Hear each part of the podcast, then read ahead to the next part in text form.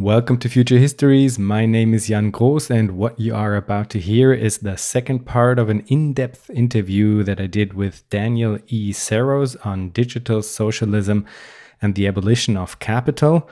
We are about to dive in even deeper into Dan's proposal for a socialist mode of production with its own socialist laws of motion, all of which he describes in great detail in his book Information Technology and Socialist Construction, the End of Capital and the Transition to Socialism. If you did not listen to the first part of the interview, then I highly recommend that you do so, not only because it's super interesting, but also because today's episode kind of builds on the last one. I wanted to point the German speaking audience to another episode of Future Histories that is concerned with the question of a socialist planned economy and that is episode 19 with Jan Philipp Dapprich.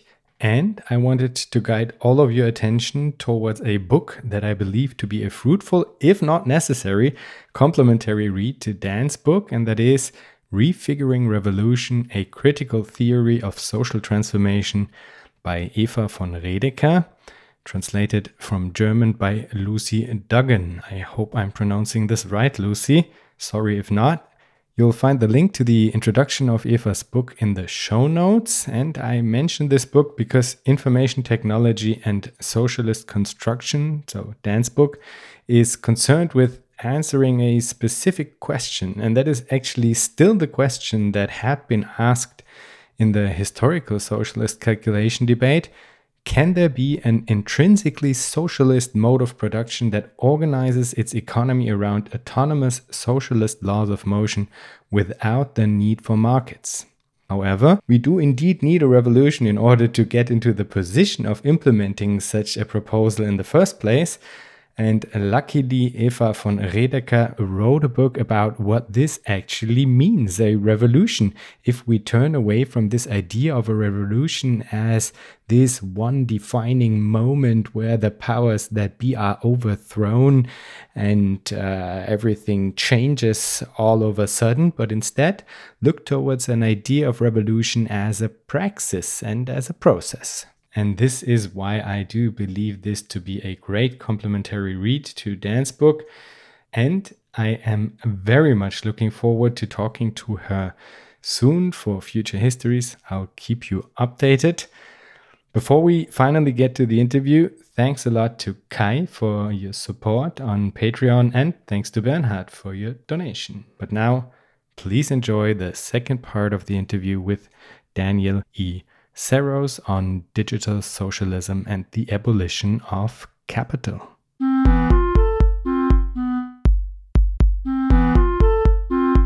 Okay, so maybe let me summarize a bit because I think this is, uh, of course, a lot to take in for the listeners as well, all at once. The different layers and uh, uh, different approaches within the proposal. There is this general catalog, which could be seen as some kind of socialist Amazon, let's say. It's a huge catalog of use values, goods, or services where I can consume by placing my use value, the one that I want to purchase, within my needs profile, my personal needs profile. I would have to go to work in order to get credits.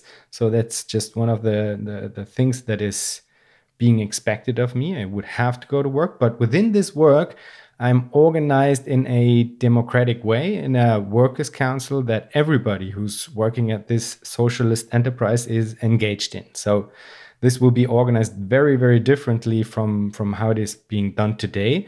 It would be some kind of democratic economy, actually on, on every layer possible.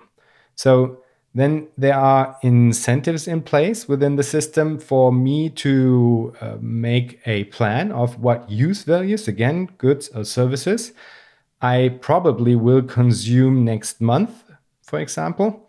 And if I plan good and indeed purchase most of the things that I placed within my needs profile, I'm eligible for a bonus because I, through uh, communicating my needs early on, I helped the with uh, with the planning of the whole economy and made it easier for everybody. I will still be able to purchase items I did not plan for. I think that's very important to, to say, but it's just better for me and for everybody else, as I said, uh, for the for the functioning of the economy. If I try to plan as good as possible and and think ahead a bit, and so then the the products are being produced based on me registering my needs within the general catalog but there's a, a, crucial question that comes up for me that I think I did not yet fully understand because how is the information of me ordering, let's say, 20 packages of milk being translated into points? It cannot be just the quantity of 20 of 20 packages of milk, so it's 20 points because if I ordered 20 cars, then this this would of course be a whole different kind of thing. So there must be some kind of um, mechanism in place to translate my needs into points that has some kind of base in how many resources actually went into the production of this good. So, how is this being managed? I, that was a huge question for me. Well, each use value would have a, a, a base unit, I guess. So, if, a, if we're talking about one package, you said one package of milk, Mm-hmm. That, for example, you know, you would could select that, place it in your needs profile. Depending on where you place it, that'll determine how many points are assigned to it. So if you place it higher, more points would be assigned to it, and if you place it lower, fewer points would be assigned to it. You could put in a whole block of use values, 20 packages, like you said, and you could arrange those consecutively in the profile, or you could spread them out. If you know some of them you you don't feel like you need quite as much you would rank them lower others higher. So the workers council that posted that use value in the, in the universal catalog general catalog would be notified of the points that it can then use to acquire inputs to produce that use value. Um, yeah go ahead. As far as i understood it at the end the points will be communicated throughout the system mm. from the uh, registering of my need in the general catalog. Yes. The um, Workers' Council will get a certain amount of points that it will then use to buy inputs in order to produce the product. And um, this will go on and on and communicate throughout the system up until the resource of oil or wood and stuff like that. Yes. But if the weight that is communicated through me registering my need in the in the needs profile is quantified only by how many items I purchased and where I positioned it in the needs profile, then it does not communicate how much resources went into the production of that given use value. Are you saying the consumers need inf- that information? Well, the whole system needs this this information in order to be termed rational. Because otherwise, so the, there would be that the, there would be the chance of excess production where the the workers' councils, if they just react to the needs of the people, and the needs are um, translated into points, but not in a way that is any way related to how much resources are put in, then there's a discrepancy there. Well, you've asked a, an excellent question here. First, I, I think this situation is somewhat unlikely to arise because much of what we observe in terms of relative valuations in the marketplace and capitalist societies is likely to reproduce itself in a needs based socialist society. So that is a, a, package of milk will be ranked much lower and have fewer points assigned to it in most needs profiles. But let's suppose, for the sake of argument, that the use values do have a similar ranking for some reason. In that case, the Workers' Council that posted milk, for example, would receive more resources than it needs in the point allocation process.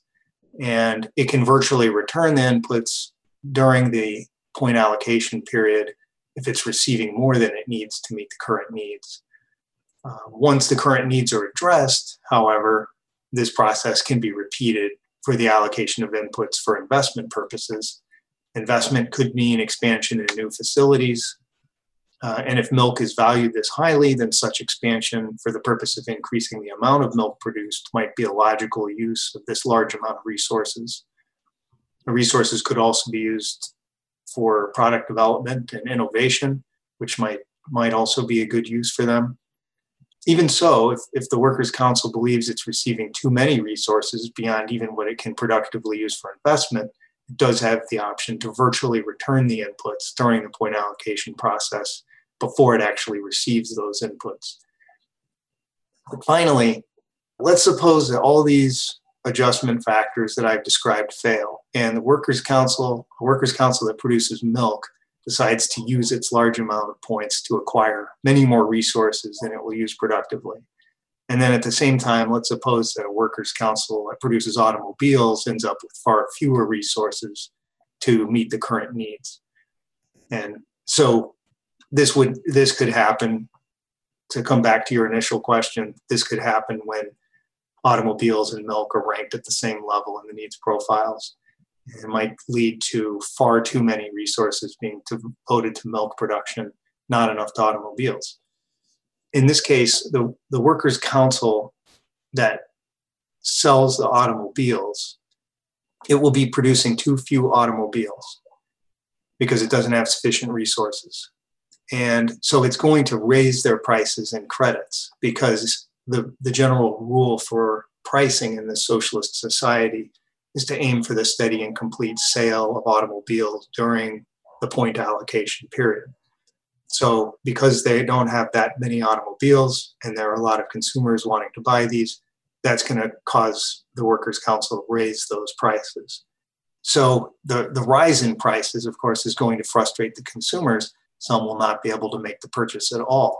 And so those consumers will then raise automobiles in their needs profiles relative to milk, and the Workers' Council that produces automobiles will gain points. So this process should continue until enough resources are devoted to automobile production that prices for automobiles begin to fall. And so, in this way, I think the system will automatically work to correct this imbalance. But it may take time. But just like in a capitalist society, it takes time to shift resources from one industry to another in response to changes in consumer preferences. Oh, that's a very interesting answer. And I think it relates to a uh, kind of even bigger question since you do not have, as it is in a capitalist society, one unit of account, uh, such as money uh, you come into a position where you kind of need to establish some kind of balance between credits on the one hand and points on the other. So the the underlying assumption, as you just explained it, is kind of that that through these different mechanisms of pricing, ranking within the needs profiles, and the question of how many resources can be used in general in order to to give away points uh, established through the council of scientists. These are the different elements that are um, thought of bringing about some kind of balance within the system. Do i get that right? Yes. I think you've actually hit on a very important point and it's something i haven't mentioned previously in the interview, and that is that it is a moneyless economy that we're talking about. There is no money, not in the way that we know it. The points don't have, uh, I mean, this is a minor point, really. The points do not have any physical substance to them, they're, they're simply uh, electronic.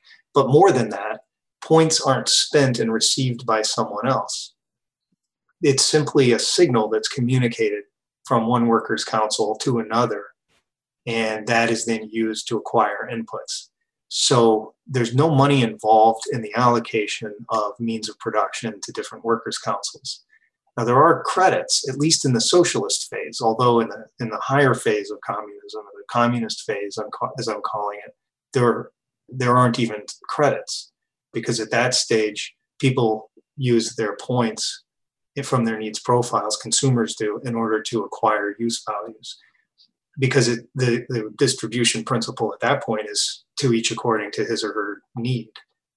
So even the socialist credits go away. But in the in the lower phase of communism, in the socialist phase, uh, the credits do seem to resemble money because use values have a price. Credits are, are received by workers for their for their work, and they receive credits for their for bonuses when they've registered their needs and then made those purchases.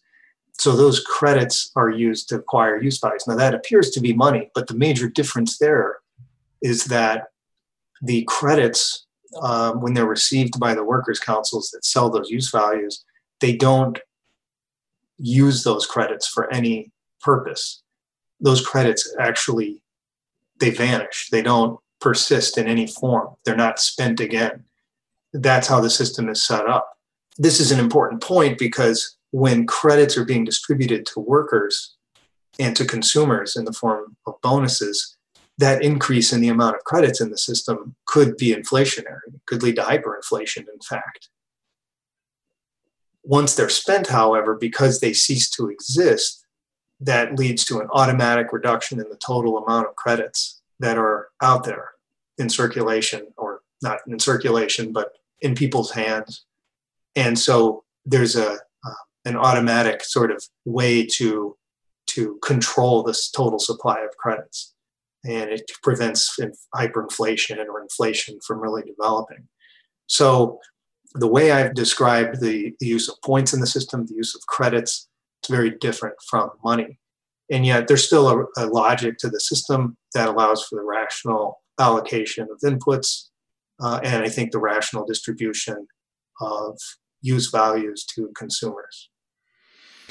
Okay, just to make it super uh, safe that I got that right. The elements that serve primarily to guarantee this economic rationality would be, on the one hand, the price, and on the other hand, how the consumers rank their needs within their needs profiles. Because um, I think my my confusion from earlier about the points was addressing a question that I had on how the worker councils how the workers' councils would be incentivized to use their resources, their, their scarce resources of nature, in an efficient way. How that would be established, you know? And as far as I understand it now, I think you say that the the answer to this would be that they would be incentivized to use their resources efficiently since there's some kind of uh, price pressure coming from the consumers as well. And if they just act recklessly with the with the resources, with the points that they are being allocated, then this will feed back into the system, and um, by that you you have some feedback circles that are both communicating the necessary information on what is being scarce and a way to avoid non-efficient use of scarce resources. Do I get that right? Yes, I think that's right. I think the one thing I might add is that what I would regard as efficiency in this kind of a system isn't really the same as what we consider efficiency in a capitalist system. So, even though there's a rationality to it in the way that resources are allocated, I don't think that the system is set up to pressure workers to work as long and as hard as possible. I think there are other there, there's there's space for other considerations that would allow workers to, to take into account the speed of work, the nature of their work, and not let efficiency in the capitalist sense be the only sort of value driving what they do. But it still involves rationality in terms of clear rules for the distribution of the the inputs, the means of production, and then also the final use values. I'm so glad that you say that because I'm actually split between a, a dual role here as an advocatus diaboli uh, on the one side, where I, I, try to imagine the, the arguments that critics will bring up and they will ask for economic rationality. And on the other side, of course, I totally advocate for different ideas of rationality when it comes to well, what this means within, in this case, a socialist uh, mode of production. And actually, I thought of two um, ways how to address these as well, because you could easily within the needs uh, within the general catalog you could easily put in uh, other factors that will be taken into into consideration by the consumers when deciding upon which product they will put into their needs profile. You could put in the question of uh, what is now called externalities like the the extraction of ecological resources. And the other one would be uh, for example happiness of the workers within the workers council you could put in a anonymous uh, way of feedback on the happiness happiness within the council. And then of course i would prefer to purchase a use value from a workers council where people like to work. And this is a, a super important uh, thing to to communicate in in in, in such a uh, such a system i guess. And it's totally lacking right now Sure. I'm so glad you raised this point because this is one of the features of this kind of needs based socialist system that it's supposed to, to elevate our, our consciousness, make us more socially aware. And the general catalog will include a lot of detailed information about each use value that we don't normally have access to. And a lot of it includes things like the conditions under which the, the use value was produced, as you said and so consumers will be able to take that into account. So social movements like movements for animal rights and environmental protection, those kinds of movements will still play a very important role because it will encourage people to rank certain use values higher in their needs profiles based on what they're hearing and learning about the conditions under which these, these use values are produced. So, so glad you raised that point. One big question that came up is that you very much uh, depend on the category category of the proletariat um, as a as a force, actually, as a political force, and um, as the the barrier of this uh, revolutionary ideas and. Uh, of course, this brings up the question of whether this proletariat uh, actually still exists as a as a category, uh, especially in terms of of class uh, consciousness. Is this in the 21st century still a thing? Well, I think that this proletariat, as we call it, it does consist of people that have very different living standards, uh, very different occupations, and so on. Um, but the one aspect that all proletarians have in common, I think, is that they cannot live unless they sell their labor power. And that characteristic hasn't really changed. So they don't have sufficient wealth to guarantee that they can live from ownership of wealth alone. And so, for a change in the mode of production, these people would need to recognize this shared characteristic and then take this kind of revolutionary action to change the mode of production. Uh, it won't be easy you know, but I think it's a necessary condition. It, it would require huge amount of cooperation and coordination across very a very diverse group of people, very diverse. But it's the necessary condition, I think. And also, on the other hand, I think, of course, it's it it sounds kind of old school the, the category of proletariat but the category as such didn't diminish and i think because things are getting worse and worse and billionaires are getting trillionaires and the, the rest is uh, is getting worse you know uh, i think there's room for raising class consciousness again and there's uh, an attractiveness to that as well you know I, I guess. I have one more on the category of freedom and individual i see and this is aiming at the actually at the inner structure of the workers' councils. At some point within the book, you mentioned that there will be a monitoring of the fulfillment of your work respon uh, responsibilities, and that these will be communicated uh, via system administrators. Uh, I think even at the end of the day, you you, you write. Um, this seems a bit uh, much, I guess. Uh, but be, be, besides the question whether or not it will be every day, there's first the question of uh, elitism as well on the on the on the hand of the system administrators, and then this kind of brings up uh, questions of, you know, ugly situations between the the peers um, in, in quotation marks that that have to surveil each other in terms of how good did you work or how bad did you ah. work and and stuff like that. So this could get ugly i, I think. Sure. No i i had something a little different in mind. In terms of evaluation within the councils the efforts ratings subcommittees would consist of uh, workers who are members of the council. That would be a rotating body and you know each council could decide on its own how much how frequently it wants to rotate membership in that subcommittee. Those effort ratings would involve adjusting the annual income maybe once a year.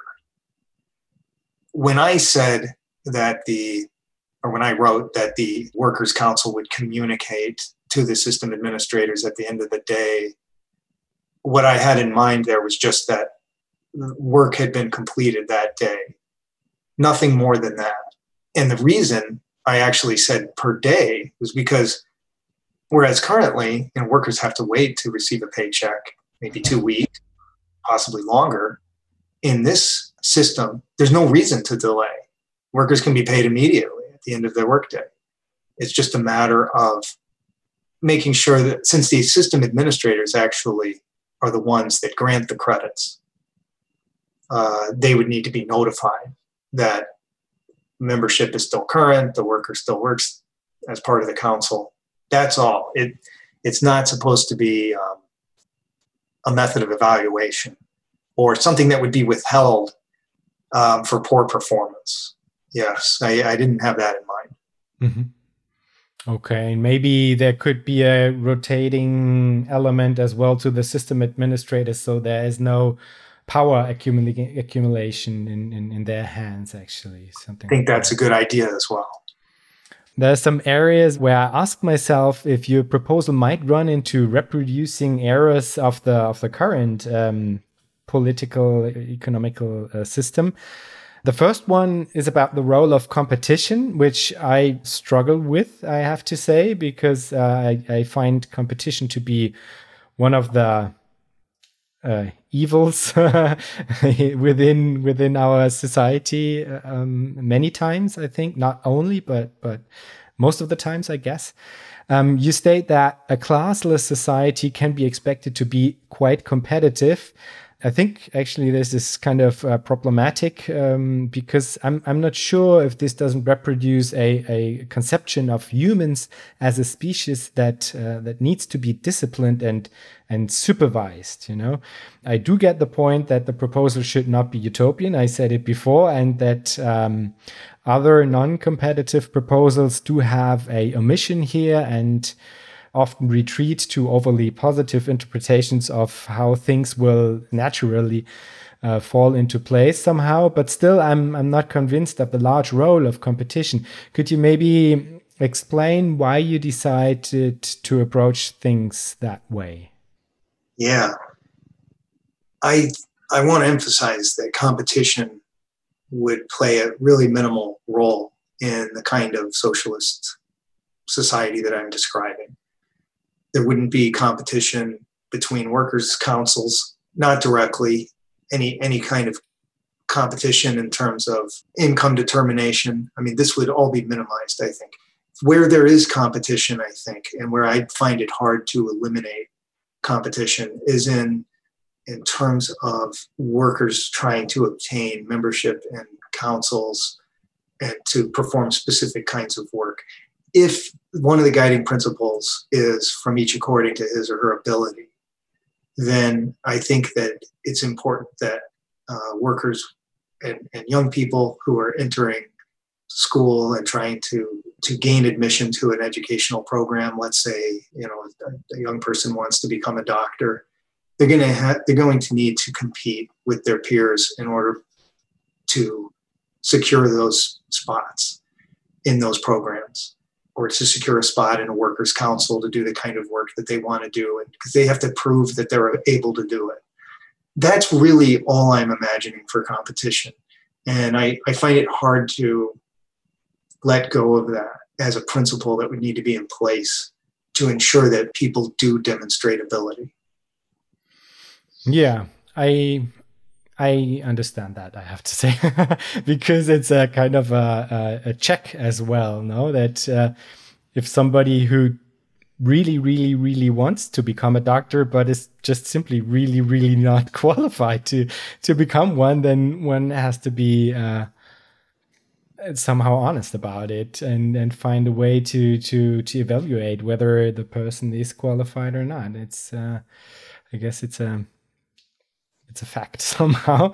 Uh, there's another element of competition though that I spot and wanted to ask you about, and that is if a workers' council decides to produce a product and they post it in the general catalog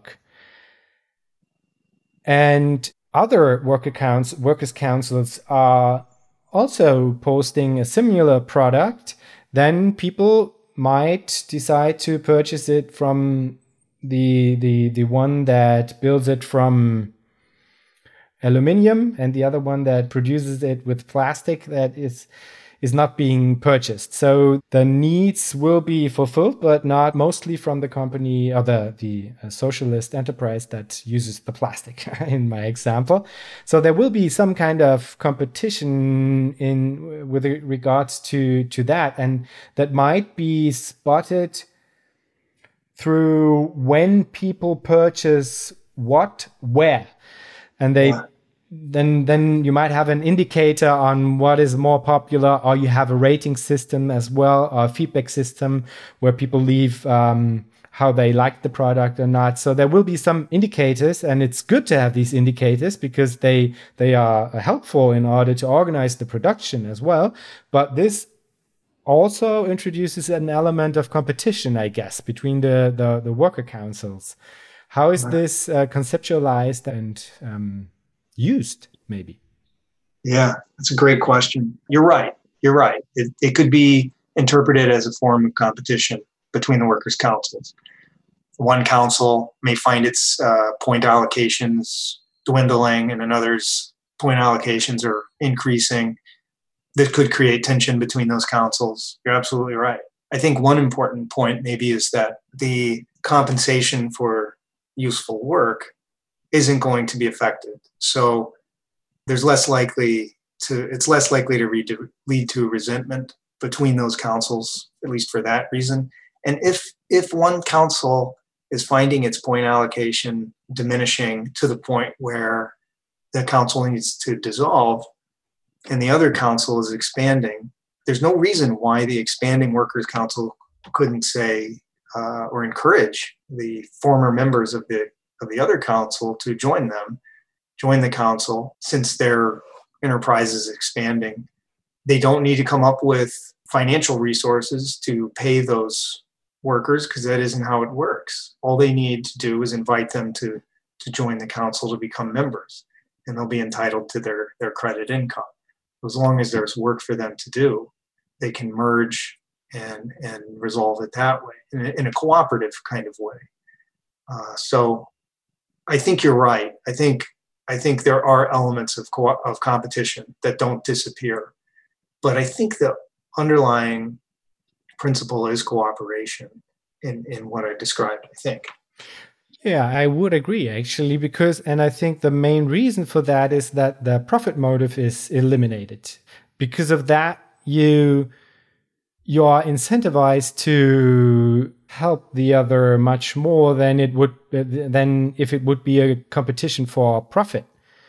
And of course uh, and that may be utopian on my part um, it, it's if if you have a society that is organized around the the principles that you describe the hope is that one would internalize these different kinds of values as well and since there is no striving for profit then then you won't wouldn't be incentivized to stab your peer in the back. But uh, you could easily and without a loss for yourself like just coach the other uh, cooperative how to to produce it differently that it might uh, uh, fulfill a better standard and stuff like that. And and i really like that in the in the way you described the proposal when you were um, writing about the the internalized principles of capitalist of the capitalist mode of production because it's it's not just about the the the formal rules that we can have in uh, laws and stuff like that but it's a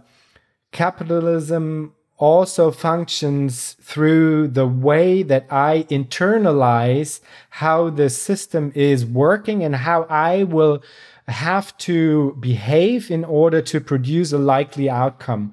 And this is kind of uh, sucked up uh, uh, with the um, uh, baby milk. What's the the um, it's it's like you're you're you're formed around these uh, expectations as a person as well and it's it's likely to expect that within the socialist mode of production there would be different types of values that are as well internalized that are more formed around the value of cooperation as you said it. And so it becomes the question of how likely is a certain type of behavior being made? And i, I like that actually. Yeah i think that's a great point. And you know, one of the central i think insights of marxian theory is that people's consciousness is actually transformed depending upon you know, the mode of production that, that governs society.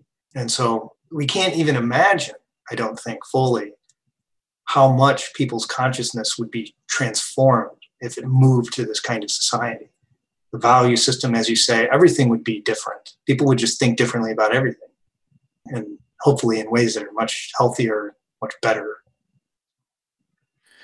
there's a, a, second question relating to the question of reproducing errors that I have.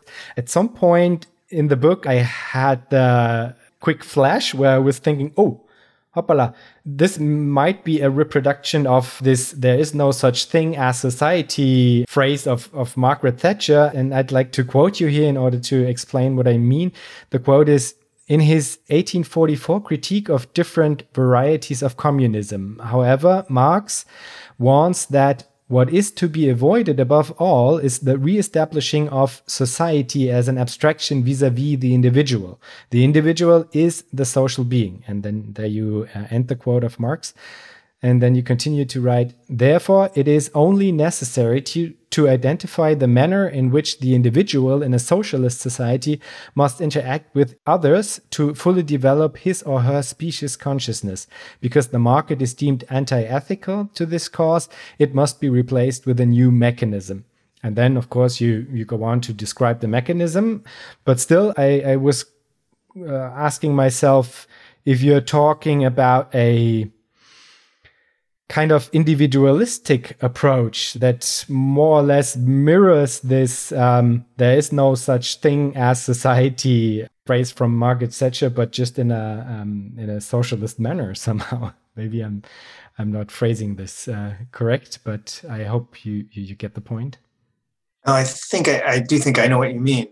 I am at, what I'm imagining is that the public functions, which I've described, like the system administration, the work of the Council of Scientists, and so on, would become sort of merged with all other processes in society in a way that doesn't seem like the state exists as something separate and standing apart from society. There still would be these public functions as I've described them, but I think the transformation in the way people relate to one another would allow those public functions to become sort of subsumed or or or just part of of society instead of standing apart or, or us imagining those state functions as being separate or apart from society. if that helps. Mm-hmm. Yeah, I think I know what you mean. It kind of points to the question of withering away of the state, or not? You know that. Yes, that uh, that's right. And I don't think these public functions would wither away and disappear. I mean, those are still going to be there. Yeah, but it wouldn't be a state that is uh, uh, apart from us somehow. Yes, that's right. That's mm-hmm. exactly right. I was wondering if we might run into problems of uh, promoting quantification if uh, if we handle certain aspects of your model uh, the way that you described it. Because if, for example, care work and um, stuff like that, education and and um, things like that would be a part of the general catalog and would be handled throughout the mechanisms that you described, then they would be handled in a way as if they were quantifiable, even though uh, these areas are having a internal logic that is not adequately represented in terms of uh, quantification. And that's a problem that we do see right now, where neoliberals uh, try to uh, reform the the healthcare system um, along the lines of quantification, and they, to be frank, fucked it up and and we do not want to replicate this idea of an overarching um, principle of, of quantification um, uh, within these these systems. So how how would you handle that? Yeah, it's a great question, and and maybe um, this society would encounter problems in trying to extend this principle to these areas. Um, I'm willing to allow for for that possibility. However, with care work, for example, the one possibility would be, you know, that uh, if a family decided to perform that work um, themselves, you know, maybe designate one person in the family to do that work, then it would be possible for that person to receive compensation for that work, and they would just they would just do what they what they would do in the home. There may be workers' councils that specialize in care work. And in that case, to include that in a needs profile, it would just be necessary to for the Workers' Council to post in the general catalog a unit of that service, like maybe an hour of work. That could then be moved into the needs profile. The Workers' Council, specializing in care work, would receive the point allocation according to that, and then could obtain the inputs that it needs in order to, to perform that service for those people who registered a need for it. So I think things like care work can be handled. Again, maybe it would encounter problems I'm not I'm not seeing. But uh, at least I think we can imagine a way to do it. With education, that's also that's a difficult one, and and like you said, I've I haven't filled in all the details in the book. Others are going to have things to say about this, hopefully, and they may have ideas how to make this work. But I have at least I at least have some ideas regarding education. I think that it, it's easiest, I guess, probably to start with an example where where you have a let's say, an educational program that trains workers to do a specific type of work. Well, if that's the case, they're going to be producing some kind of a use value in the future. And so, whatever the current registered needs are for that use value could be used to determine the point allocation for that educational program or that educational institution. Those points then could be used to acquire inputs, whatever's needed in order to educate students in that program. So maybe I am overreaching. Maybe I'm saying, hey, this can apply to everywhere. But I think we can at least think about how it might work. Now, if for some reason we ended up rejecting as a society, if, if we ended up rejecting it because it somehow is just not, doesn't work well, you know, we should be open to that, I think. But I think we also should make the effort uh, if we really do want these to be the guiding principles of our society, you know, from each according to one's ability to each according to one's work initially, and then to need later, then it makes sense to try to do it. And also, I think there will be some kind of mechanism for infrastructural work for like roads or trains and stuff like that. And you could easily say that, okay, education uh, as well is a, a, basic infrastructure that we all need. And uh, of course, it is also important to have some moonshot projects. It won't work that you will always know what kind of education you need because it's good to have some education that does not have a specific use just because you might just know not know what use it will have in the future. So it's it's an investment uh, in, in investment that uh, still makes sense because you might uh, foster insight into areas where you do not yet know that they will be of use in the future. So, so that's uh, that's like infrastructure, a knowledge infrastructure somehow as well. No. Yeah, yeah. You you you you uh, you picked up on the fact that I chose the easier uh, example and I chose an educational program that's aimed at producing a use value. Uh, yes, and so that's more complicated. And and so like the more basic education is, you know, we'd have to think through yeah. how could we maybe make that work. And it may be that in those situations we pull the points from from many different areas uh, in order to allocate points to those educational institutions. I mean, we may be able to do it that way since uh, you know those institutions may be teaching you know just basic science maybe we can pull points from lots of workers councils where that's where knowledge of science is relevant. There might be ways to do it. That's just something that our elected representatives are going to have to work out and determine how to make that work best. I'm not sure there's any other way that we can just say right now exactly how to do it. Yeah. But there are ways at least. Yes I think in order to to get a sense of how this proposal could be beneficial for all of us, let's engage in a in a thought uh, experiment. If there had been a socialist mode of production and socialist laws of motion in place, in the way that you described them in your proposal in the US during the corona pandemic, how would that have been beneficial in your opinion? Well, I, I, certainly don't want to suggest that all human problems will disappear with the transition to this new mode of production. But I can think of a couple of benefits. First, I think that people will rank basic needs very highly using their needs profiles, including the need for medical care. Um, so many of society's resources will be devoted to healthcare. And so the strain on this sector should be reduced in a situation like this. Also, I think people people are going to be accustomed to thinking about others and less about just kind of doing business as usual. So, you know, people have made a great effort to engage in self-distancing, but I think that you would see even more self-sacrifice in this kind of a society. In addition, we wouldn't have powerful interests spreading false information to ensure that the economy continues to grow rapidly. People's health really would be sort of the top priority, I think, in a situation like this, and that would be helpful. And finally, the profit motive would not promote you know, the shameful mistreatment and widespread abuse of animals, I think, that exists in capitalist societies.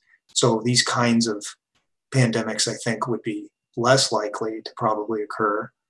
The likelihood of diseases originating from you know, oppression of animals, I think, would, would, would decline significantly um, if we transitioned to this other kind of way of living. And I think also because of the uh, historical examples of planned economies, people will immediately say, ah, oh, we know that planned economy, that's a super slow apparatus and they won't be able to react that fast in the case of a pandemic. And then you need uh, ventilators, but the state apparatus is so super slow, so they won't be able to do anything. Uh, I mean, you're uh, proposing a very very different kind of um, system that is uh, actually much more decentralized and has very different uh, base assumptions. But how, how would that relate to this fear of uh, not being able to react fast? This isn't something I, I gave that much attention to when i was writing the book. One point that does come to mind that i did address which is somewhat similar i think is um, has to do with natural disasters. So if there was a natural disaster that caused a large part of the population, let's say, to lose internet access, it might be possible to set up the system so that immediately those needs profiles of those people transitioned to kind of a, a more general one that would focus on their on addressing their their most immediate needs first and then society's resources, point allocations would be redirected towards meeting those needs uh, immediately. So there might be ways to build in kind of emergency responses into the system. Again, I think the system is very flexible. There are ways to sort of to work on those problems in ways that I don't even think I've fully, you know, thought about. And also, I think again the, the, the question of the profit motive is uh, very crucial here, because in the in the case of a pandemic or any disaster, actually, if you do not have the profit motive uh, that hinders the collective forces of uh, of all humans to to work towards a solution, then you will be better off. I think. I mean, we saw that people were hoarding masks and stuff like that and holding them back because they thought they would get some profit out of it later on. And people needed these masks of course. And so so this is just destructive behavior i think. And, and yeah. this would uh, there would be there wouldn't be an incentive to to behave in in ways like that i, I think. Yeah. Okay. I think it's also important to at least uh, tease the idea of how we could get to implementing the proposals that you are describing in your book. So there there has to be some kind of idea uh, towards a transition phase and uh, um, subsequent implementation of of what you're trying to do here. Maybe let's just take a small country like Austria, where I live right now, uh, as an example. What would you propose uh, in terms of a transition? What would this uh, look like? How how to proceed? Well, the sort of revolutionary transformation that I'm talking about really won't work unless it's broad enough to include major industries. So if it's small, then workers' councils will be they'll be forced to rely on markets to obtain inputs. And they're going to need to obtain currency, and that means selling products as commodities. So this transformation is going to have to be very broad, very expansive for it to take hold. I do think that one nation could transform the mode of production, but it will have to rely on international trade to some extent. So I provide some suggestions in chapter eight of the book regarding how, how this might work. So, like in, in some cases, consumers might register a need for a foreign commodity that is not available domestically. The Workers' Council that posts that foreign commodity would receive points to produce something it would use the points that it receives to produce something that it can trade as a commodity for the foreign produced commodity. So there might be ways to still obtain goods from capitalist nations while transforming your mode of production domestically.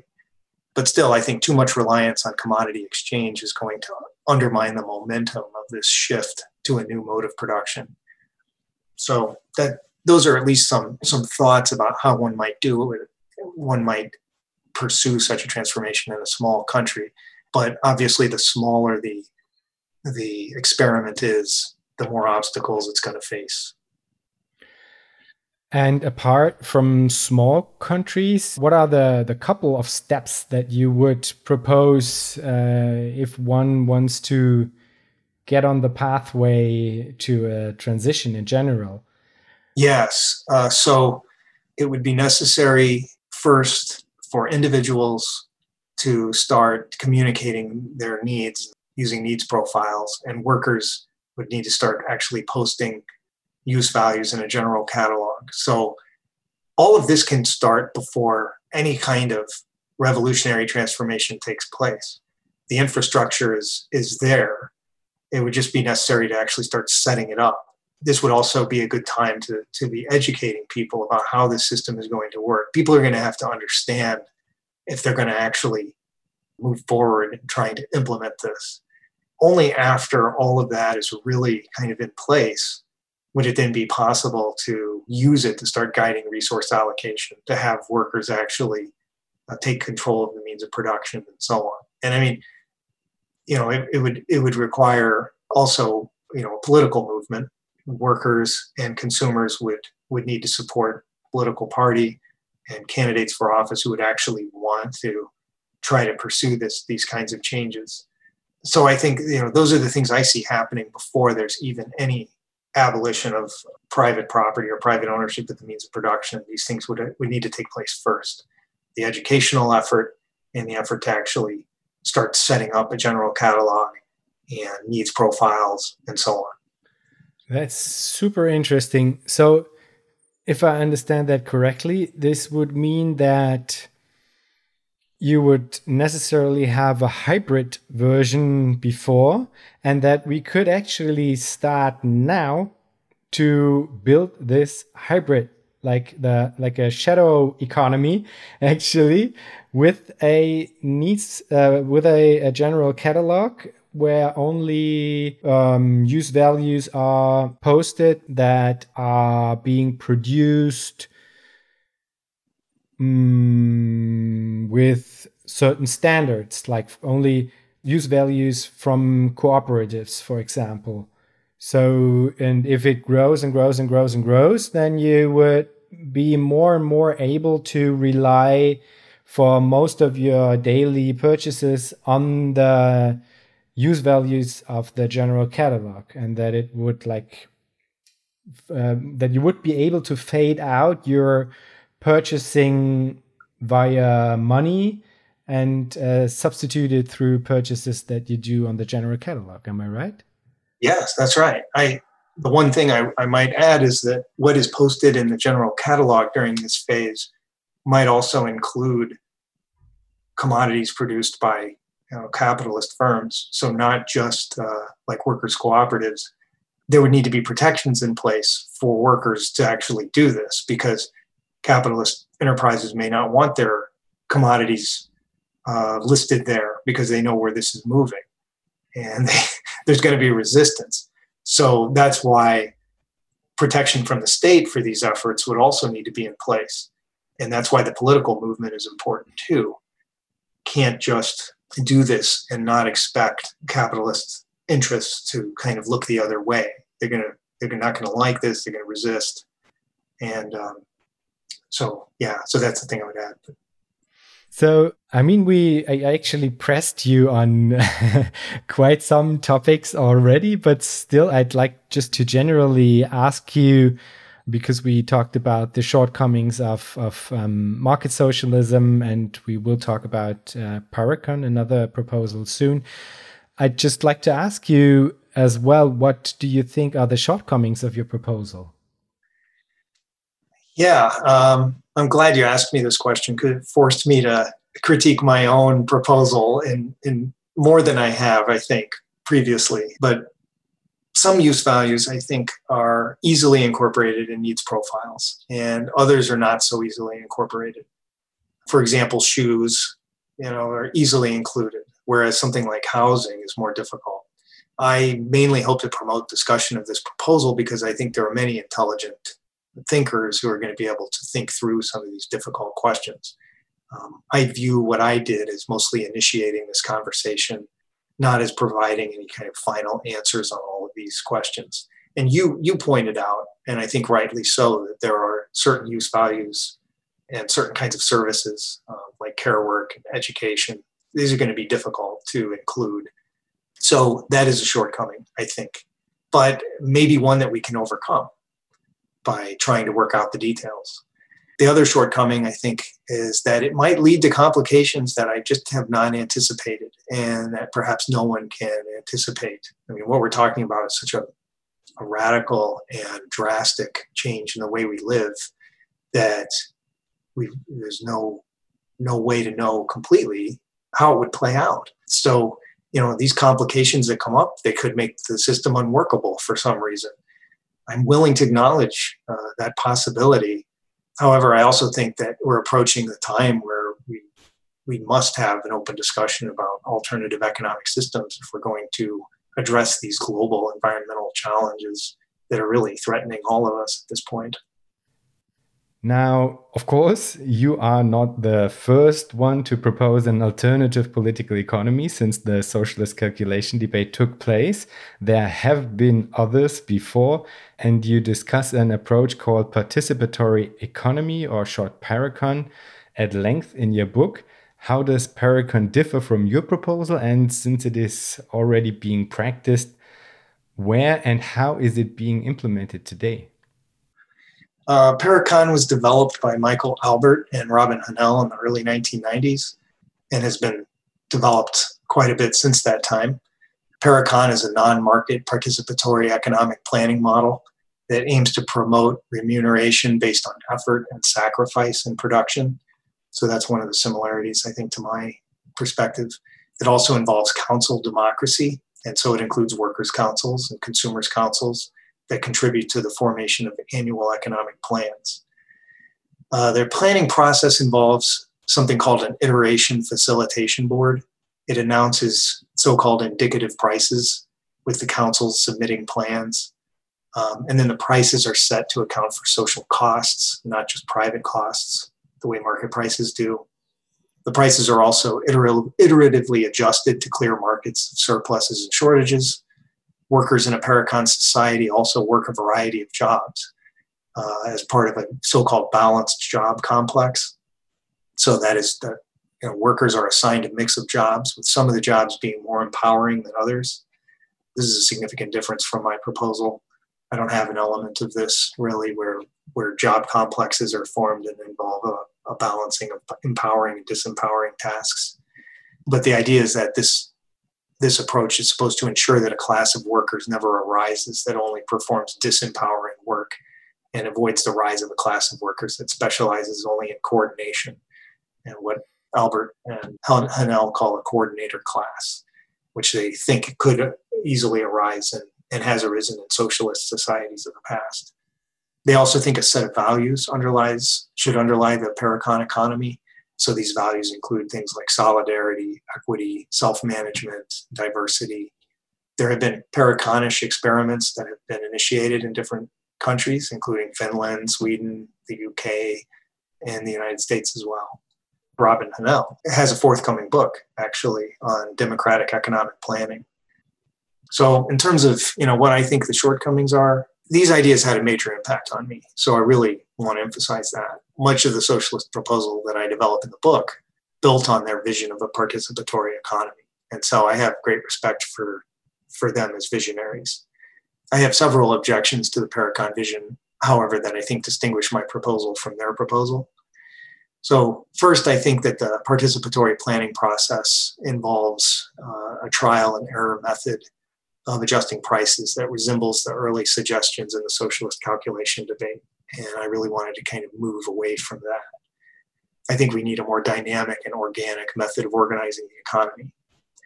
I also think that the balanced job complexes do not do enough to protect freedom to pursue the occupations that one enjoys the most.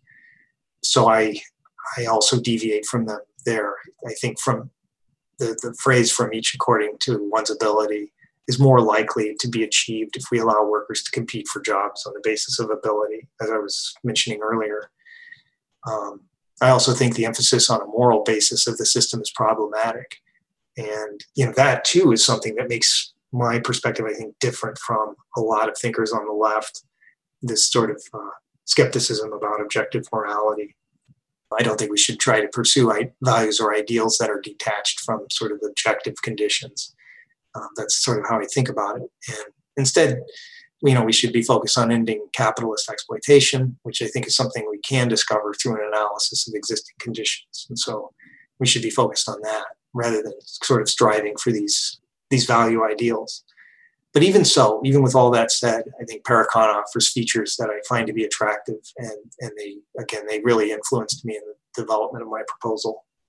Great. And uh, what I was actually a bit surprised to see is that you didn't really cover the proposal by Cockshott and Cottrell at length maybe I was surprised because I did an interview actually with a PhD student of Cockshott um, before in German actually.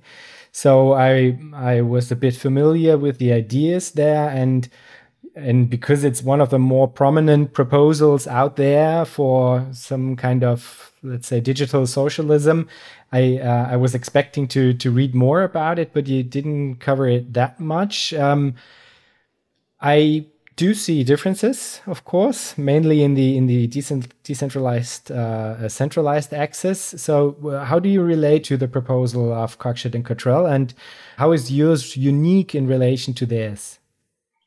Well, yeah, I would say that the the really uh, embarrassing truth here is that limitations on my time were the reason that I did not investigate it in detail.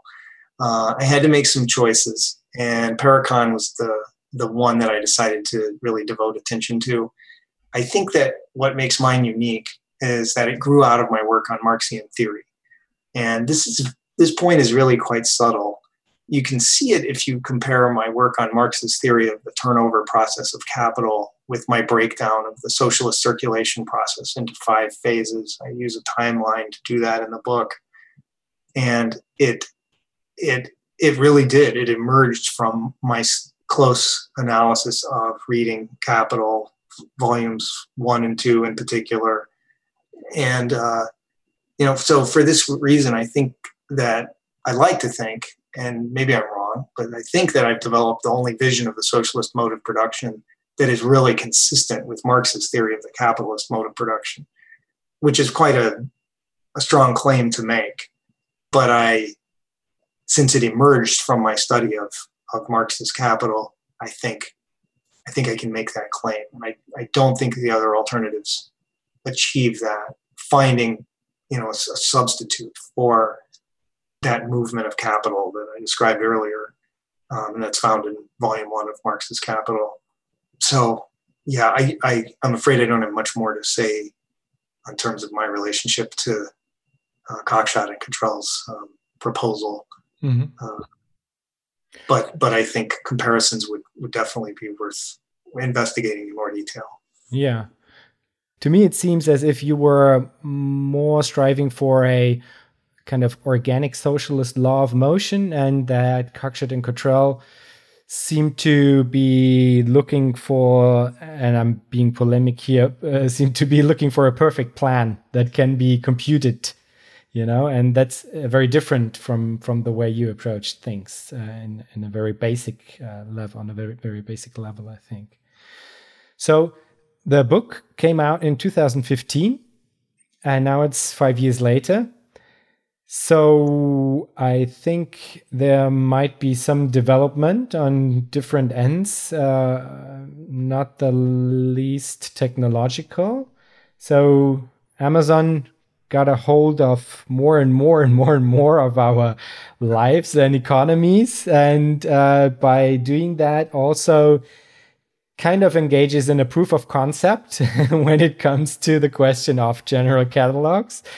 So uh, they are, for example, doing things like um, giving you a better price if you subscribe to certain products. So that kind of re- reminded me of of the idea that you should uh, plan ahead and uh, put in your needs in the in the general uh, catalog and stuff like that. So some of these things are already being done, but in a, of course, capitalist uh, fashion and uh, um, within a capitalist mode of production. What what has changed in these last five years? What did uh, disprove or prove your proposals to be right? Yeah, you've asked an interesting question here. In his review of my book, actually, which um, appeared in the Review of Radical Political Economics, John Willoughby uh, has dubbed my proposal Amazon socialism. I don't know if you encountered that. Yes, I read it. I read it. Yeah. Yeah. uh, so I found that to be amusing that he called it that. And uh, I think you're right. I think there are elements there that are similar to what I've described. So it has a massive offering of commodities. That I think suggest or shows that we have the technical infrastructure to to make it a reality we can have a general catalog that has a massive amount of use values and they and the specifications are, are clearly listed in great detail but it's still commodity production ultimately. And that and it represents capital in motion. And in that sense what amazon does is nothing like what i've proposed. So there's definitely an element there that's similar but also it diverges significantly. And uh, and there are some things too that are that would be I think emphasized in the general catalog that that aren't emphasized you know in, in Amazon's listings for example. You know for example like the the date range for the purchase in order to qualify for a bonus things like that.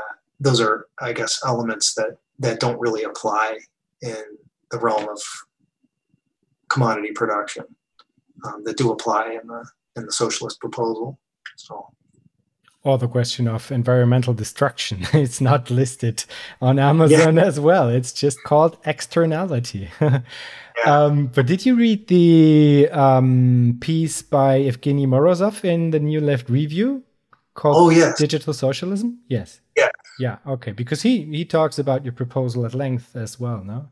Yes, I was really grateful for that review, um, or for that at least that analysis of what I what I wrote, and I think it helped gain attention for the proposal.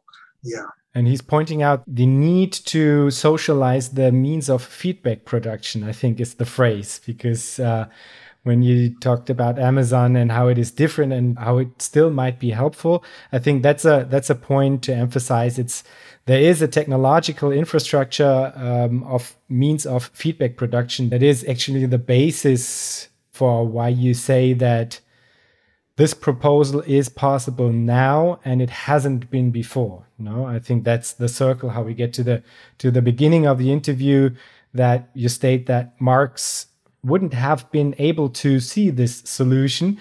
And by that, it was kind of clever not to engage in what would have been a utopian speculation at the time. If you uh, would have wanted to sketch the these ideas of how socialist mode of production uh, could look like, um, and and so he refrained from it. That's kind of one of one part of the argument. No. Yeah, yeah, and I, I think if we if we don't accept what I've said here, then what is it that Marx did? And was it just a, uh, I, I, I don't know, like some people believe it was just a big lie.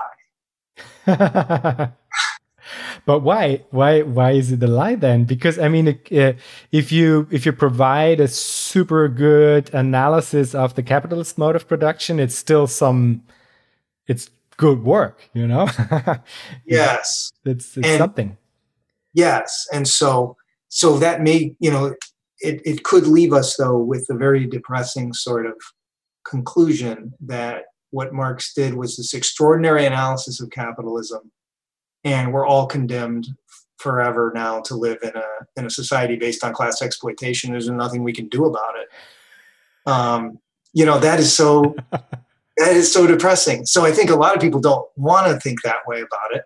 So instead, they say, "Well, he was wrong. He just got it wrong.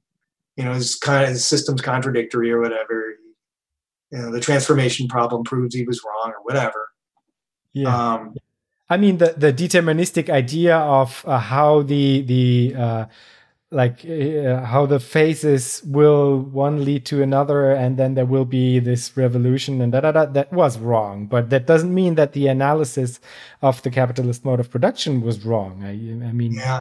it's not, yeah. not that easy but i think this is um, one of the main benefits uh, that I got from reading your book is that I do not believe that we have to suffer this uh, uh exploitation uh, for the rest of our lives and into eternity. But there are different uh, modes of production that can be achieved and this is actually that this this leaves me optimistic and not depressed i have to say well that's great i'm so glad because i wanted to i wanted to complete the story somehow this is this is what could emerge from capitalism, and and it's a, a future that uh, that that can give us hope. Yes, but it's not a it's not a, it's not a completion though. It's a it's an opening, I'd say. Yeah. Yes. Okay, then at the end of each of my interviews, I always ask the question if you think about the future, what makes you joyful? Well, I think you know this idea that that one day uh, everybody might cooperate uh, within this kind of global system of production and distribution is such an exciting possibility in the society that I've descri- tried to describe today. You know, everyone's needs are given equal weight in the economic process, and no one takes advantage of others for material gain. It's hard to imagine, you know, with all the problems facing our our world today that we could live in a society like that. Um, but I think actually it's become easier to imagine than ever before. And we just we need to have this conversation, and I'm, you know I'm so grateful that you initiated this and that you're willing to share these ideas um, with the people of Austria and and and with people everywhere. So I'm, you know, deeply grateful to you for doing that. Thank you. Well, Dan, thank you so much for taking the time to be a part of Future Histories.